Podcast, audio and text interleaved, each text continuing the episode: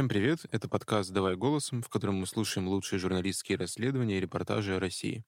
Мы делаем этот подкаст совместно с премией «Редколлегия». Материалы, отобранные экспертами «Редколлегии», авторы текстов вошли в список претендентов на присуждение премии. Меня зовут Владимир Шведов, я главный редактор портала «Такие дела». А я Олеся Герасименко, специальный корреспондент русской службы BBC. Сегодня мы послушаем текст, который вышел в издании «Спектр пресс» под названием «Вечер в хату, господа арестанты. Как в тюрьмах ДНР построили многомиллионный бизнес мошенничеств по всей Украине и безнаказанно крутят награбленное в киевских банках». Автор Дмитрий Дурнев сам долгое время жил в Донецке, а, уехал, насколько я понимаю, когда началась война, и посвящает э, очень много времени освещению проблем ДНР и ЛНР, и их взаимодействия с Украиной и с Россией, и занимается в том числе темой тюрем на этих непризнанных территориях. В этом тексте, помимо обзора ситуации с колониями в ДНР и коррупцией в них, есть еще одна большая личная история одного человека, который заявил об этих коррупционных схемах и о том, как руководство колонии злоупотребляет в том числе возможностью заключенных выполнять какие-то мошеннические схемы. Вот о его смелости и дальнейшей судьбе мы и спросим автора после того, как послушаем текст. Читает его для нас Алевтина Пугач.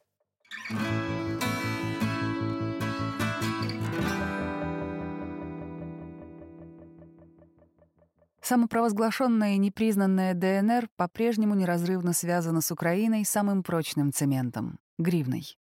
До марта 2017 года эта связь была прочнее и зримей. Все крупнейшие промышленные предприятия на территории ЛДНР того времени вообще работали в украинском юридическом поле посредством украинской банковской системы с выплатой всех украинских налогов вплоть до военного сбора. Сейчас поддержание финансовой пуповины с общей батькивщиной обеспечивается частью силового аппарата ДНР, но через довольно необычные финансовые структуры. Места лишения свободы. В части колоний ДНР существует мощный денежный безналичный оборот, который создает привилегированная часть заключенных, занимающаяся мошенническими операциями на подконтрольной Киеву территории. Гривна аккумулируется через финансовое приложение украинского мобильного оператора Vodafone и используется зэками в безналичной форме при покупке еды в тюремных столовых, наркотиков у дилеров в погонах и оплате полуофициальных, запрещенных во время пандемии COVID-19 свиданий с женами и подругами. Но главные затраты все же производственные. Абонентская плата за пользование запрещенной в колониях мобильной связью с интернетом и крышу, которое обеспечивает непосредственное руководство мест заключения. По оценке непосредственного участника этой тюремной мошеннической схемы, ежемесячный доход руководства только одной 124-й колонии строгого режима в поселке Лидиевка города Донецка только от налога за постановку крыши бригадам аферистов составляет до 400 тысяч гривен.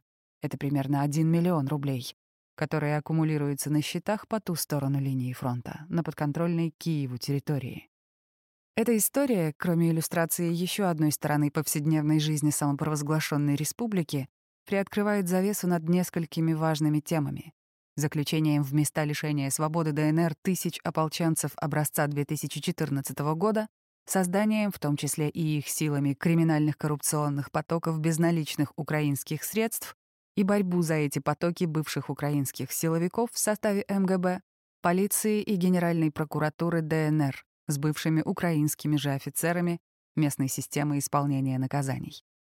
Мошеннические схемы с использованием мобильной связи в местах лишения свободы что Украины, что России не являются чем-то новым.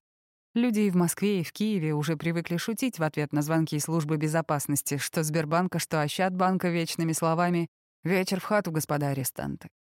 Однако весьма специфические условия жизни в самопровозглашенных республиках Донбасса делают этот уже привычный бизнес совершенно особенным и весьма прибыльным. ДНР отрезана от цивилизованной банковской системы и всех привычных для обычных людей электронных финансовых сервисов, типа той же оплаты покупок с помощью телефона. Обычные позвоночные схемы аферистов тут тоже не работают. При работе с жертвой чаще всего важно быстро получить деньги, а быстрых и одновременно анонимных способов перевести средства в рамках ДНР просто не существует. Кроме того, на этой территории шестой год действует комендантский час, и, соответственно, сведены к минимуму круглосуточные услуги, что проституток, что продуктовых магазинов. Да и народ внутри самопровозглашенных республик живет довольно бедно. Брать с него в Донецке толком нечего. Все схемы мошенничества так или иначе завязаны на деньги вне самопровозглашенной республики. На схемы в серой, плохо контролируемой зоне доставки людей, грузов и товаров в обход линии соприкосновения. Однако на неподконтрольной территории ДНР продолжают работать украинский оператор «Водофон», и, в принципе, есть какой-то интернет, поэтому мошенники могут размещать объявления о всевозможных услугах на городских порталах Полтавы, Запорожья и Киева, вымогая под любым предлогом предоплату. Полученные деньги обильно смазывают неповоротливую тюремную систему, делая жизнь части заключенных в колониях строгого режима относительно сносной. Эта система обычно устраивает всех, и, как правило, о ней неохотно говорят даже сидельцы. В 124-й колонии ДНР, видимо, просто серьезно перегнули палку с поборами. Один из бригадиров такой нелегальной системы из-за внезапной блокировки украинской карты не смог вовремя обеспечить руководству требуемые с него 30 тысяч гривен в неделю, задержал выплату и перед неминуемым помещением в особенно страшный в холода каменный мешок дисциплинарного изолятора иначе Дизо, попытался взорвать ситуацию. Заключенный примотал скотчем к телу мобильный телефон, включил диктофон и пошел на разговор с всесильным на зоне первым заместителем начальника колонии. На записи этого разговора много мата, но где-то на 13-й минуте записи начинается разговор в кабинете, где один голос объясняет человеку, которого называет батя, сложившуюся ситуацию, просит отсрочки в 4 дня, пока жена заключенного через Россию съездит в Украину и разблокирует карту и предлагает в знак добрых намерений пока имеющиеся на другой незаблокированной карте 7 тысяч гривен. Начальственный голос отвечает, что чужие проблемы его не интересуют, обещает похлопотать перед начальником об отсрочке и напоминает о штрафе за задержку этой суммы и долге в 30 тысяч гривен, который сформируется уже на следующей неделе. Вскоре сделавший эту запись заключенный узнал, что будет в ближайшие дни, помещен руководством колонии в ДИЗО и решился совсем на крайние меры. Написал открытые заявления о вымогательстве в МГБ ДНР и Генеральную прокуратуру непризнанной республики. Колонии в ДНР находятся в подчинении у местного Министерства юстиции, но в считающейся городской и жирной 124-й колонии руководство пришлое, из бывших сотрудников МВД. Так в одночасье один перегиб с поборами, словно камешек лавину, вызвал войну всех силовых ведомств ДНР за обозначившиеся неучтенные денежные потоки. Сейчас, по данным источников «Спектра», в Министерстве юстиции ДНР в системе исполнения наказаний идут проверки. После того, как в узких кругах силовой системы ДНР имя нашего собеседника стало хорошо известно, скрывать его не имеет смысла. Скорее, публичная известность может уберечь Григория Генжаленко от смерти в ДИЗО. «Знаете, охраняет нас тот же состав, что и раньше», — рассказывает Григорий. Первый заместитель начальника колонии при Украине был здесь же начальником режима. Дежурный помощник начальника колонии был при ДНР одно время начальником режима, но в украинские времена занимал тот же пост. Здесь, в принципе, коллектив весь, кроме нового начальника, из тех, кто работал при Украине. Вот новый начальник, на которого собирают деньги, он чужой. Я знаю, что он был в разных колониях, и везде там такое было. Дорошенко Юрий Павлович его зовут. Каждый заключенный хочет иногда в столовой за свои деньги покушать картошки с мясом, а любые проверки этот механизм на время ломают, и жалобщиков поэтому не любят, поясняет на условиях анонимности источник из бывших старших офицеров Донецкой системы исполнения наказаний. «Надо по жадности очень перегнуть палку, чтобы зэк пошел на публичный конфликт», — говорит бывший офицер. Этот Юрий Дорошенко не из наших. Он бывший сотрудник отдела по борьбе с экономическими преступлениями МВД. Кто понимает специфику, тот знает, что в этих службах чистых людей нет. У них мышление зеленое, сразу в долларах. В колониях зарабатывают всегда, но озвученные суммы, они слишком жирные по всем меркам. Как формируется поток денег? Наиболее талантливых заключенных собирают в бригады по интересам, которые работают круглосуточно. Здесь, короче, такая тема. Ребята здесь работают по афере, конкретно по Украине, поясняет заключенный 124-й колонии ДНР. С чем связан мой бизнес? Сидят у меня ребята, кукарекают по проституткам. Чтобы сбить 30 тысяч в месяц, Работают круглосуточно. Чтоб ты понимал, телефон не угасает никогда. Сидят четыре человека, два телефона, два днем, два ночью. Человек смотрит объявления в интернете. Девочка на ночь там на одном. Он очень удобный, один сайт, а на всю Украину разводится. Вот человек в Полтаве хочет отдохнуть интимно, находит объявление и звонит на номер. А здесь сидит человек с этим мобильным телефоном. Осужденные ребята говорят женскими голосами, посменно. По словам заключенного любителя платного интима, банально вычисляют в его родном городе и выводят чаще всего на ближайший магазин круглосуточной продуктовой сети АТБ, где, как правило, стоят автоматы по пополнению счетов телефонов. Рассказами о том, что девушка, которая работает без сутенера, опасается прийти на встречу без предоплаты, человека подводят к мысли пополнить указанный счет телефона. Тарифы — 600 гривен за отдохнуть, 900 гривен как бы за полный спектр, все, что пожелает, поясняет участник аферы из 124-й колонии. Дальше деньги приходят на счет, и раскрутка продолжается дальше. Ему говорят, ты сделал неправильную предоплату, неправильно сумму указал, деньги не пришли. Перепроводят его на схему снова. И если человек неадекватный на той стороне, были случаи, что и по 10 раз по 600 гривен в аппарат вкладывал. Другой метод, практикуемый в 124-й колонии — сдавать квартиры посуточно и помесячно в разных городах Украины через сайт объявлений. Там тоже требуют перевести залог на банковскую карту или на мобильный телефон. Без разницы, за просмотр красивой и неожиданно дорогой квартиры, за выезд издалека на просмотр хозяев крайне привлекательного варианта, его бронировка, предоплата за месяц вперед, за второй. Так делаются деньги. Работает обычно два человека в паре. За неделю работы с двух человек начальнику колонии или его первому заместителю нужно принести 15 тысяч гривен, говорит Григорий. С четырех человек, соответственно, 30 тысяч гривен.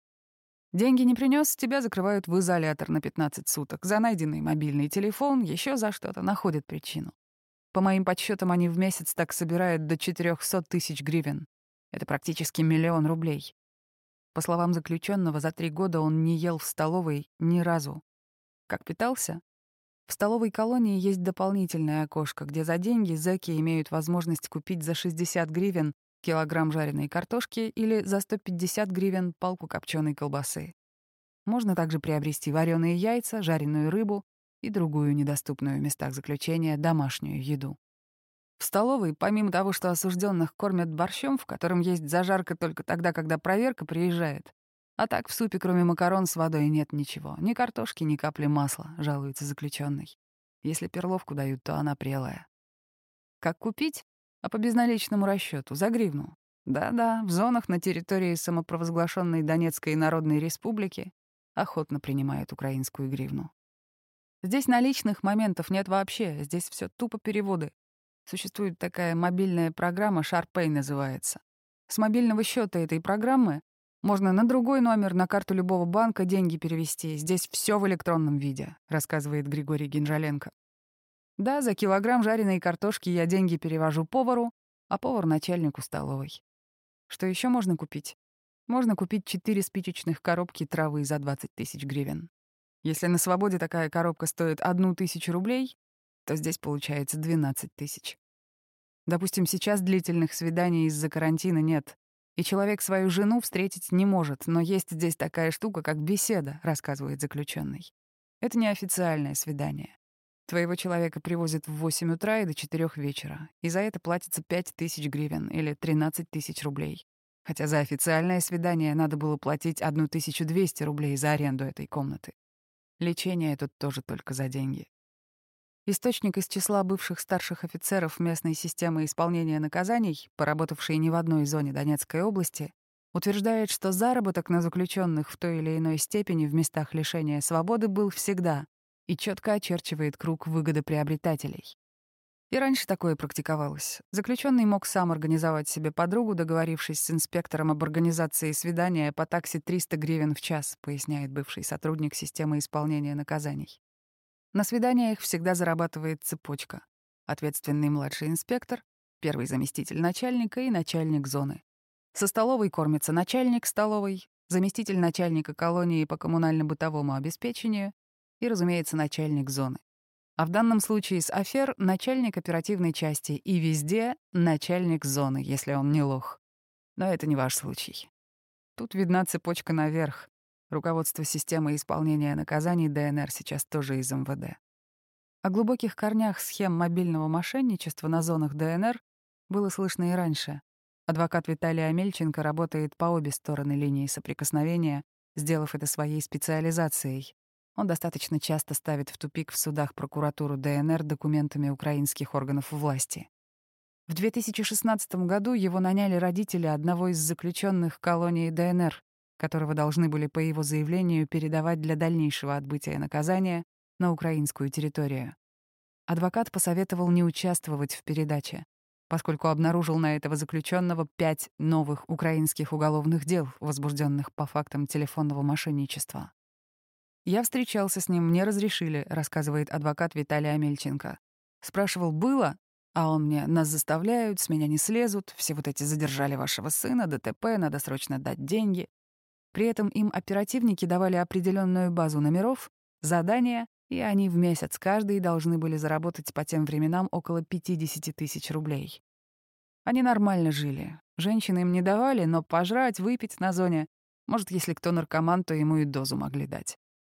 По словам Амельченко, людей, способных зарабатывать деньги, старались придержать на зоне и не выпускать на свободу. Хотя у этого правила, как всегда, есть и исключения.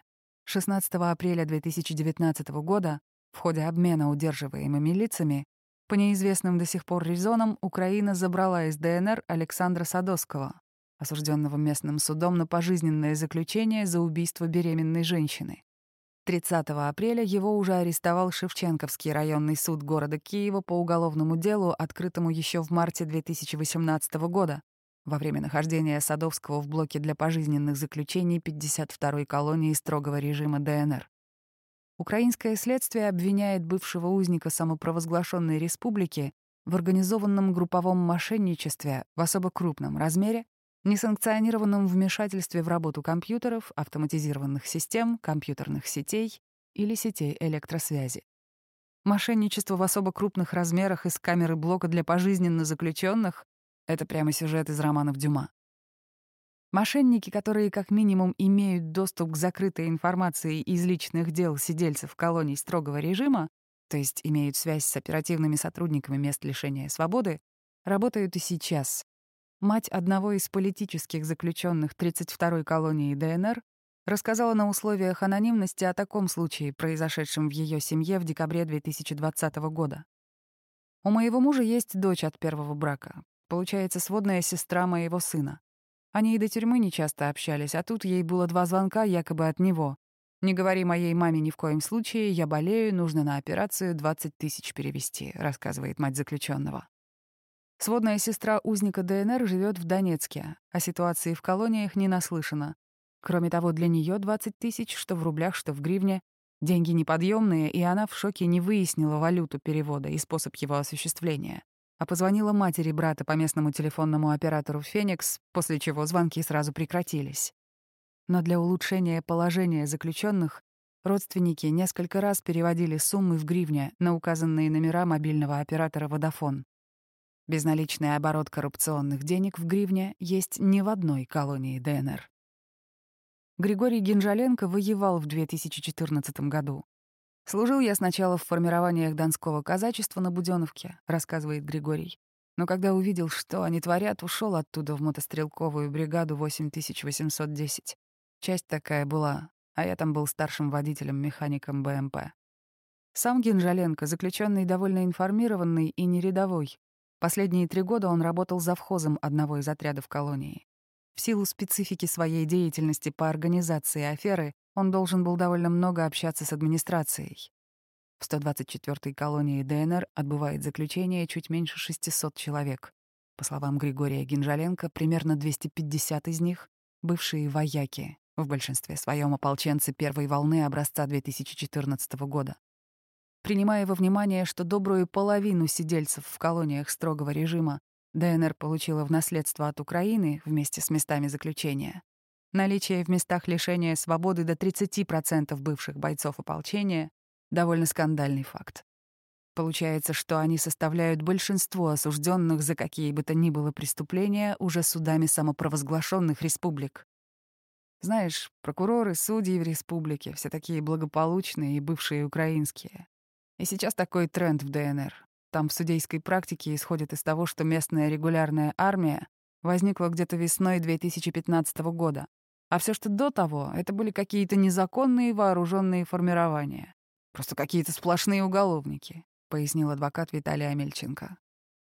Григорий Генжаленко был арестован в декабре 2015 года за убийство, совершенное в августе 2014 Год просидел в СИЗО, и в декабре 2016 Будённовский межрайонный суд ДНР объявил ему приговор в 20 лет лишения свободы. Сидит он 5 лет и все время небезуспешно борется за смягчение приговора. В 2017-м ему уменьшили срок до 12 лет, а в конце ноября 2020 года Верховный суд ДНР отменил все приговоры и отправил дело на новое следствие. Но при этом оставил ему прежнюю меру пресечения — содержание под стражей в Донецком следственном изоляторе. О чем идет речь в приговоре? В августе 2014-го Генжаленко доставил своего командира домой на служебной машине в жилой микрорайон рядом с Мариупольской развилкой в Донецке и на обратном пути увидел в темное время суток человека, силуэт которого ему показался подозрительным. Он решил в одиночку проверить документы у парня, но тот стал убегать, а казак стал стрелять по украинскому диверсанту из своего автомата. Все судебные тяжбы связаны с этой стрельбой. Срок первый бывший ополченец получил за умышленное убийство, а все эти годы он требует принять во внимание тот факт, что роковая пуля в сердце и левое легкое погибшему вошла снизу, то есть рикошетом от асфальта. По утверждению осужденного, стрелял он по ногам и требовал в этом обстоятельстве разобраться и переквалифицировать обвинение на непредумышленное убийство. Решение Верховного суда ДНР может поменять в судьбе Генжаленко все и ничего. Весь декабрь он просидел в штрафном изоляторе 124-й колонии, с руководством которой он схлестнулся не на шутку. А должен, по идее, перевестись на время доследования в следственный изолятор номер 5 Донецка. Если переведут, если будет доследование а не новое быстрое решение по итогам просмотра старых бумаг из его бывшего дела. Такое в ДНР тоже бывает. Законы здесь то применяются, то нет, в зависимости от многих обстоятельств. После убийства казака Генжаленко арестовали и целых 17 дней продержали на подвале, в переделанном в комендатуру батальона «Оплот» одном из военкоматов Макеевки. А потом его оттуда просто забрал командир, и Григорий спокойно служил у казаков, а потом и в мотострелках дальше. Только через год и четыре месяца после наведения относительного порядка в ДНР отец убитого смог достучаться со своей бедой до прокуратуры. Гинжаленко, по его словам, был водителем-телохранителем очень примечательного человека, атамана общественной организации «Великое войско Донское» Юрия Сафоненко с позывным «Батя». На пике своего могущества в апреле 2015 года Батя имел под ружьем в Донецке до трех тысяч человек на четырех базах и штаб в одной из лучших гостиниц города Прага. Казаков обвиняли в многочисленных задержаниях и убийствах предпринимателей, вымогательстве и прочих плохих делах. В течение нескольких дней в конце апреля и в начале мая 2015 года их базы были окружены и расформированы, батя бежал и благополучно живет в России, а с его доверенной группой юриста связано одно из самых громких дел Верховного суда ДНР и один из трех местных известных официальных смертных приговоров. Тогда под обвинение в вымогательстве, похищениях и убийствах людей попали 10 человек, для четверых из которых обвинение требовало расстрел, как высшую меру наказания, предусмотренную КПК ДНР. Ни один официальный смертный приговор в ДНР не приведен в исполнение, поскольку он есть только в решениях судов, а вот юридического положения о смертной казни так и не приняли. Палачей не отбирали, регламента законного расстрела не существует. Из десяти казаков смертный приговор от суда в итоге получил только один, остальные — длительные сроки.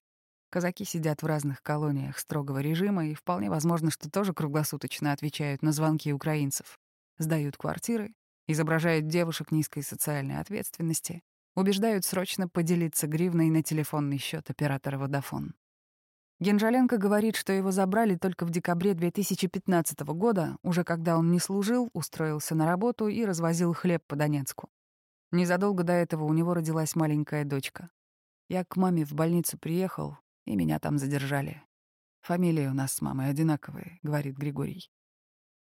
К тому времени командира генерал-лейтенанта, которого возил Григорий в Донецке, уже давно не было, и помочь он с арестом никак не мог. 124-я колония строгого режима, где сидит Генжаленко, по меркам ДНР многолюдна, богата и имеет на территории слишком много объектов, потенциально способных приносить деньги. Столярные и автомобильные мастерские, швейный цех и даже потенциальные объекты для туризма. Футбольное поле в этой зоне открывали в 2008 году игроки национальных сборных по футболу Хорватии и Сербии, закадычные донецкие друзья Дарио Срна и Игорь Дуляй. Эта колония была образцовой и до войны. В архивах донецких фотографов осталось много фотографий разных уголков 124-й. Другие колонии или гораздо менее многолюдные, как исчезающая Еленовская, бедны, как 27-я Горловская, или просто находятся вне зоны уверенного приема украинской мобильной связи. Такие обильные гривневые дивиденды идут наверх не из каждой зоны. А ведает всем этим хлопотным хозяйством Государственная служба исполнения наказаний при Министерстве юстиции ДНР, которую сейчас будут проверять все, кто сможет потенциально дотянуться до контроля за обнаруженным финансовым потоком. В специфических донецких делах колоний, как говорят источники, может объявиться новый министр.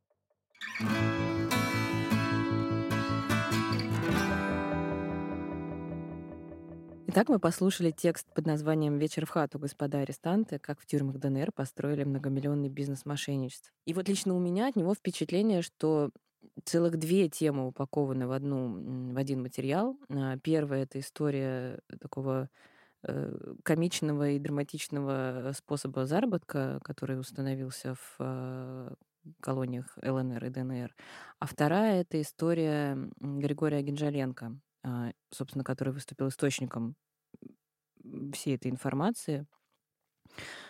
И она гораздо более драматична, да, и, и как-то вот вызывает у меня сочувствие, и мне интересно, вызвало ли сочувствие его история у автора. Мне вообще показалось, что для автора все, о чем он пишет, это что-то, если не глубоко личное, то, по крайней мере, очень близкое и понятное. И видно, что он не понаслышке знаком с Донецком и с донецкими реалиями, и если не сочувствует, то, по крайней мере, переживает на тот счет, что там сейчас происходит. Я думаю, что нам надо нашу гипотезу проверить, Давайте поговорить позвоним. об этом с Дмитрием. Звоним. Дмитрий, здравствуйте. Здравствуйте. Вот мы сейчас послушали ваш материал о колониях в ДНР. И, наверное, первый вопрос, который хочется вам задать, самый, наверное, очевидный. Как вообще вы вышли на эту тему и непосредственно на этого героя? Ну, а, это довольно просто получилось.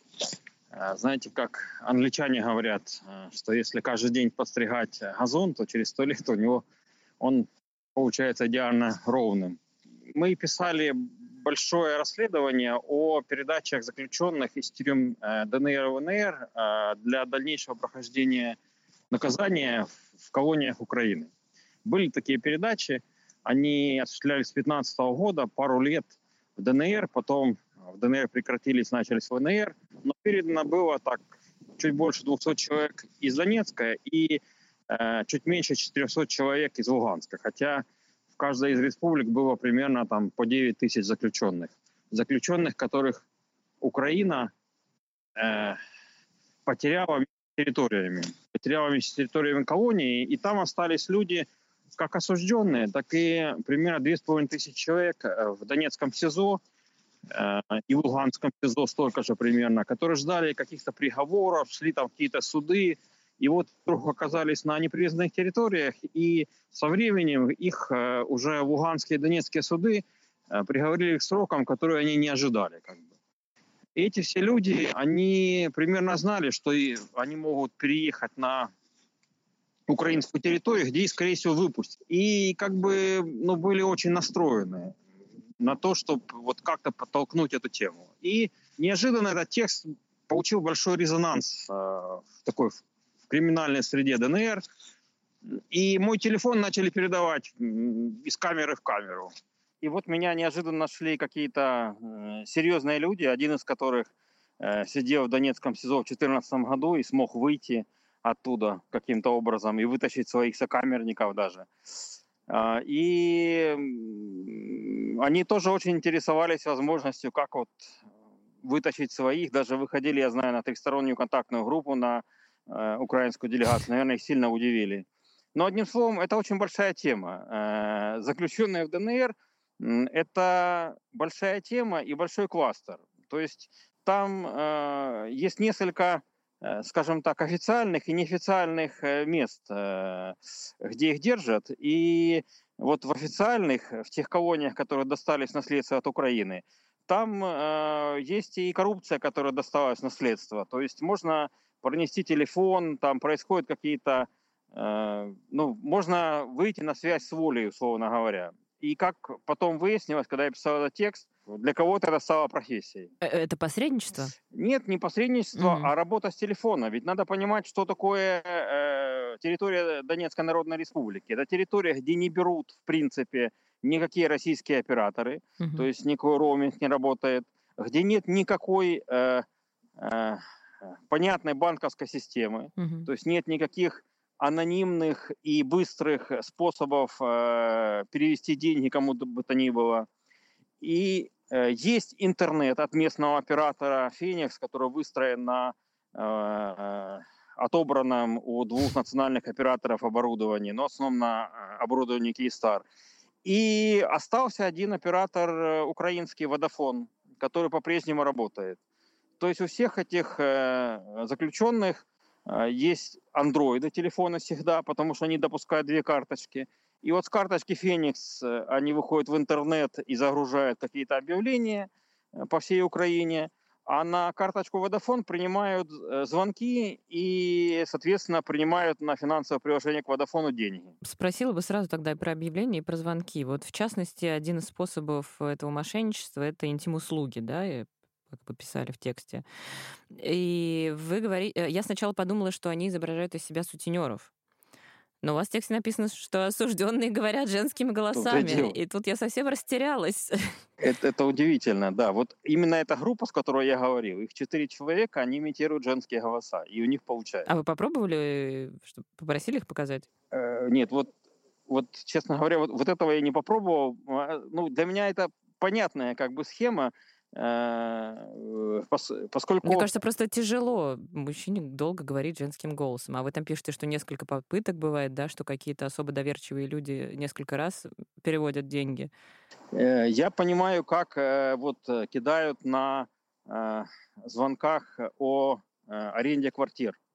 Вот для меня это понятно. И большая часть людей, которые, тех бригад, которые работают в этой колонии, они как раз работают по квартирам. Э, по проституткам работают люди Генжаленко. Ну, я допускаю, что э, ну, в их условной бригаде есть кто-то, кто работает с волей, э, женскими голосами. Ну, э, понимаете, для меня этот текст, это, ну, э, колония есть везде. И во всех колониях э, и в России, и в Украине есть коррупция какая-то, есть наверняка мошенники телефонные и так далее.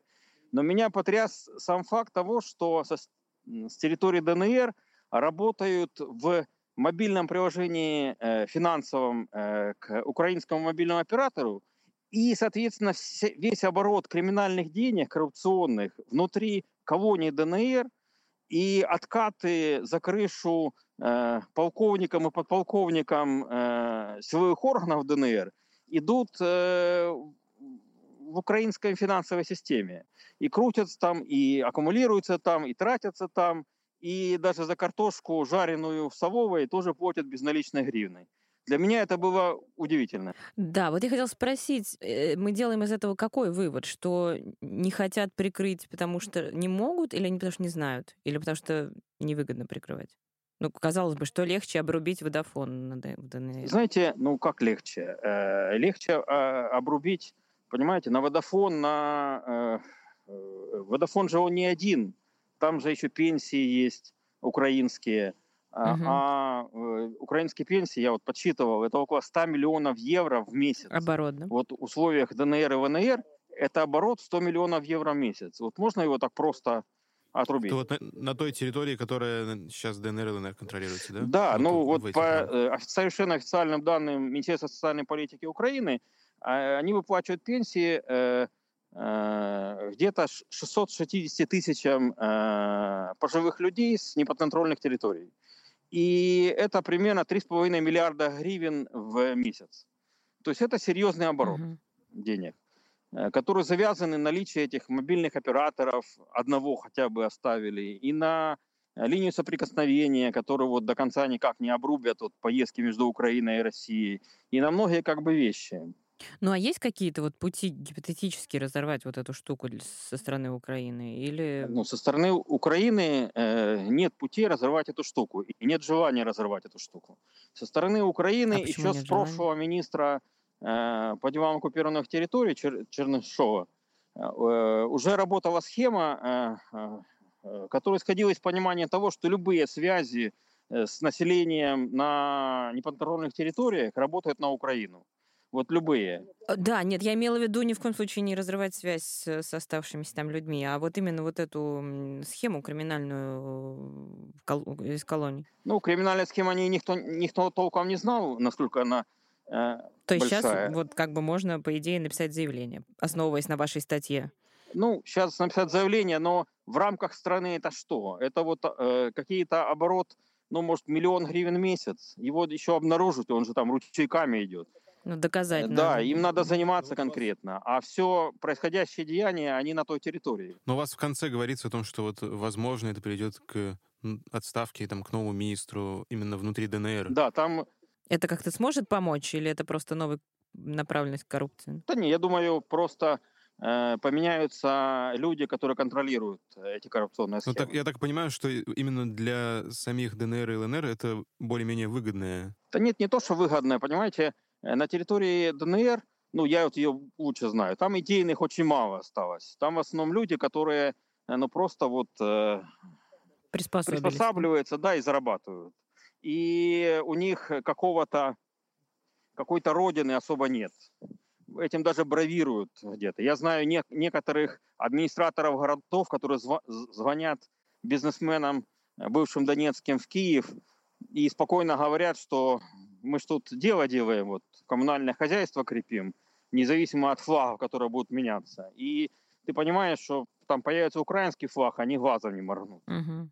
Смотрите, а вот конкретно в том случае, который вы рассматриваете в своем тексте, что именно так выделяется, что произвело такой резонанс? То, что это были слишком большие поборы или Нет, что? ну то, что это были слишком большие э, поборы и систему э, исполнения наказаний внедрились люди из МВД, которые просто не понимали, что ну, тюремная коррупция – это то, что спасает э, колонию от взрыва, от бунта, условно говоря. Всем нужно как-то жить. А вообще, извините, вот преемственность между колониями украинскими и нынешними, она очень большая, да? То есть почти весь состав перекочевал? Да, э, в колониях именно весь состав перекочевал. А в концлагере изоляция, в СИЗО МГБ, вот всех этих там нет, там как раз все совершенно новые. Они, они отдельно да, существуют, они и здесь мы их не рассматриваем. Да.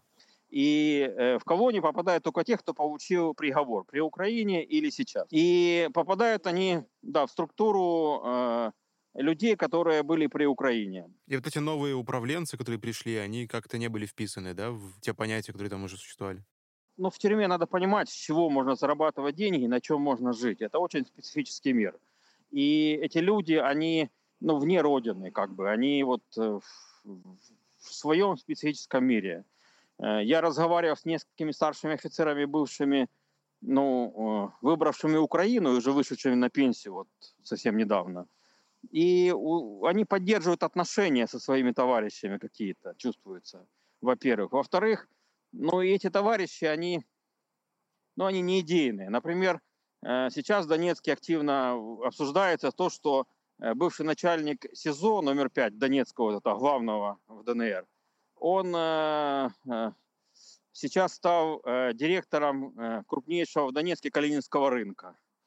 То есть человека убрали за коррупцию из СИЗО и через полгода поставили вот на рынок, поскольку в его коммерческих... Не менее коррупции Да, да, в его ком- коммерческих э, успехах никто не сомневается. Дмитрий, а расскажите про вашего источника и героя. Вот из текста создается впечатление, что вы за него переживаете, как минимум и как-то ему симпатизируете, нет? Ну, я переживаю. Я бы не сказал, что я э, сильно там симпатизирую или что-то, ведь э, очень трудно, будучи донецким человеком, сохранять беспристрастность. Э, ну, я, я стараюсь, конечно, Понимаю но, вас. но очень трудно. Э, Вот э, Григорий, он честно рассказывает, что он сидит за убийство. Он э, в темное время суток отвез своего атамана, возвращался, он водитель-телохранитель был, и ему показалось, что вот силуэт человека, которого он увидел на улице, э, он вот похож на какого-то там подозрительного человека, которого он видел на камере слежения заправочной станции три дня назад. То есть, ну, это ни о чем. Смутное Да, объяснение. и да, вот он его начал останавливать, э, требовать показать документы, тот его ударил и убежал. И он ему стрелял вслед в спину. И вот этот э, Григорий мне рассказывает, где это было, рассказывает, э, э, такую маленькая гостиничка есть в микрорайоне, э, сделана как в Барселоне, бимбом, а, и, и вс- всякие прочие подробности. Я понимаю, что он убил человека под моим домом, вот буквально под моим домом М. в, ав- в августе О, чёрт. 2014 года. И я понимаю, вот, А вы ему сказали Нет. об этом? ну, что это меняет. Э, И я понимаю, что в августе 2014 года, ну, вот в пол одиннадцатого вечера мог выйти только человек, который, ну, просто не чувствует войны и не понимает, что она идет. Ну, вот молодой человек, который просто вышел э, в любой ситуации, л- молодые люди идут к девушкам, там еще что-то происходит. Вот. Ну и судя по тому, что его сразу же закрыли на 17 дней, э, пока его не вытащил командир, ну, для всех было очевидно, что это не украинский диверсант. Мгм. Кто-то свой. Ну, то есть я понимаю, что сочувствовать вам сложно, да, но вы волнуетесь за него. Не то, что... Я ему сочувствую, конечно, что, э, что человек пошел в банк абсолютно. Он не дал... Вот, э, мне переслали его э, приговор суда, его заявление, он прислал свою фотографию, он Все данные. пошел вот, э, ну, что называется, на лоб-лоб системой. Коррупция в тюрьмах, она э, из разряда рука руку моет. То есть э, каждому зэку хочется покушать картошки с мясом, вот домашней еды какой-то. Ну да, вы пишете об этом, да. мгм. И каждый как бы э, на- на- надзиратель, там, опер понимает, что надо дать эту возможность там, встретиться с женой, э, там, поесть что-то, чтобы не сорвало э, у этого котла крышку, чтобы не было взрыва на зоне. И как бы это всегда вот сосуществование охраны и, заключенных. И непонятно, кто там сидит больше, охранники, которые там работают, или заключенные. И в данном случае просто произошел эксцесс вот системы. Поскольку системы любые в ДНР очень плохо работают, то кооптация туда людей из э, УБЭПа, людей из МВД привела к тому, что они не почувствовали грань, сколько можно брать. Брали слишком много. И вот эта ситуация привела к такому, можно сказать, мини-взрыве. Сейчас в Донецке это все обсуждают, у меня куча звонков, на меня там много людей обиделись. Почему? Ну, потому что, знаете, когда они Вынесли ссоры из избы? да, в тепле сидят, там вот вода все время греется, греется, знаете, как лягушку, когда варят, то, то им как-то незаметно, в чем они живут. А когда, когда об этом пишет украинская пресса, ну, обычно люди не имеют доступа на Мгм. ту территорию и пишут эмоциональные вещи без фактов. А когда вот такие простые Мгм. истории всплывают, они как-то они как-то делают, возможно, жизнь неуютной. Посложнее. да, посложнее. Приходится задумываться. Скажите, а после публикации, после публикации с Григорием связывались, не удалось? Нет, нет, да? он, он по-прежнему закрыт. А он жив вообще, как вы думаете? Да, да, я думаю, что жив. Во смысле, не так сказали. Дмитрий, скажите, а вот э, вы, не- вы с э, темами из ДНР наверняка же еще будете работать? Да, и сейчас работаю. Вы как-то именно тем, да, тему именно колонии еще будете развивать дальше? Вот очень много еще во- вопросов возникло именно о том, что не вошло в эту систему Минюста, потому что ведь очень много мест заключения и изоляции, которые вообще не связаны с колониями в ДНР. Я в- одновременно в проекте 13 вышел текст об этом. Именно отдельный текст «Путеводитель по тюрьмам ДНР» 13 января. Это был дуплет. э, Большой текст «Путеводитель по ДНР» в проекте и локальная вот такая отчаянная история на спектре. История в спектре, да? Вот после этого текста, наверное, нет какое-то время. Это очень правильное решение. Поддерживаю вас в нем. И, наверное, такой общего плана вопрос. Как вы думаете, какие-то принципиальные перемены сейчас будут в ДНР происходить вообще? Или все это законсервируется и так и останется на долгие годы? Там все меняется каждые три месяца, знаете. И сейчас идет очень жесткая тема, скажем так, интеграции в российские стандарты будет.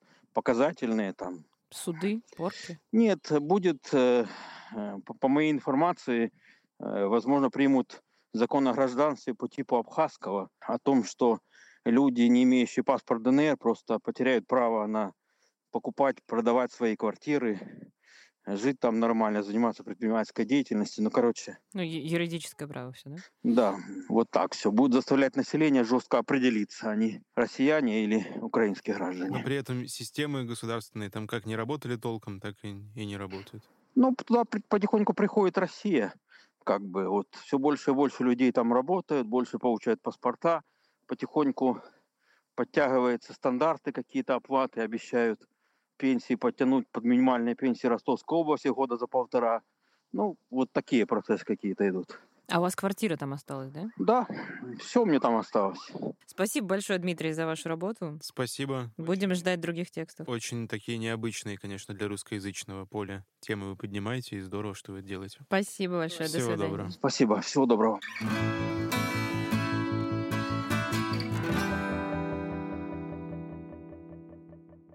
Да, вот мне кажется, мы начали с Дмитрием разговор о тексте, а закончили таким обобщением вообще о судьбе этой территории, так называемых республик Донецкой народной и Луганской народной. И чувствуется, что Дмитрию действительно очень горько то, что сейчас там происходит. Мне кажется, одна из главных проблем даже не идеологическая, а в том, что эти территории просто максимально хаотично сейчас управляются, и все, что там происходит, не оставляет надежды, что в ближайшее время как-то к лучшему ситуация переменится. Да, одновременно они еще и забыты и заброшены во многом, потому что, ну вот за последние годы полтора мне кажется, вот одна из самых ярких статей про ДНР, да, хотя пишут, их пишут много, но как-то уже, ну, как-то свыклись все, что есть какие-то вот серые зоны, и там что-то такое происходит, в общем. Ну, вот их, ты, ты давно читала статью про Приднестровье какую-нибудь интересную, например? Ну, Приднестровье подальше все-таки. Подальше, но и... тоже ведь была громкая история. Время идет, я думаю, что еще пару лет, и вообще ДНР никому не нужен будет. Да, вот от этого еще грустнее мне, например, становится, и еще личная грусть Дмитрия мне передалась, мне кажется, и, и теперь вообще все, все плохо. Ну, вообще-то надо иметь в виду, что там много-много людей до сих пор остается, и многие уехали. И для всех людей, которые хоть как-то были связаны с Донецком и Луганском и областями, это все, конечно, не заживающая рана, даже если про это больше не говорят ни пропагандистские СМИ, ни независимые. Реально это все никуда не делось. Ну да, вот и хочется как-то читать про это, а не, а не идти на поводу пропаганды и забывать. И вообще хотелось, чтобы люди там жили получше, чем сейчас. Чего уж там. Это был подкаст «Давай голосом». Мы делаем его вместе с премией «Редколлегия». Слушайте нас на всех подкаст-площадках. Ставьте лайки, пишите комментарии. С вами был Владимир Шведов. И Олеся Герасименко. Пока. Пока-пока.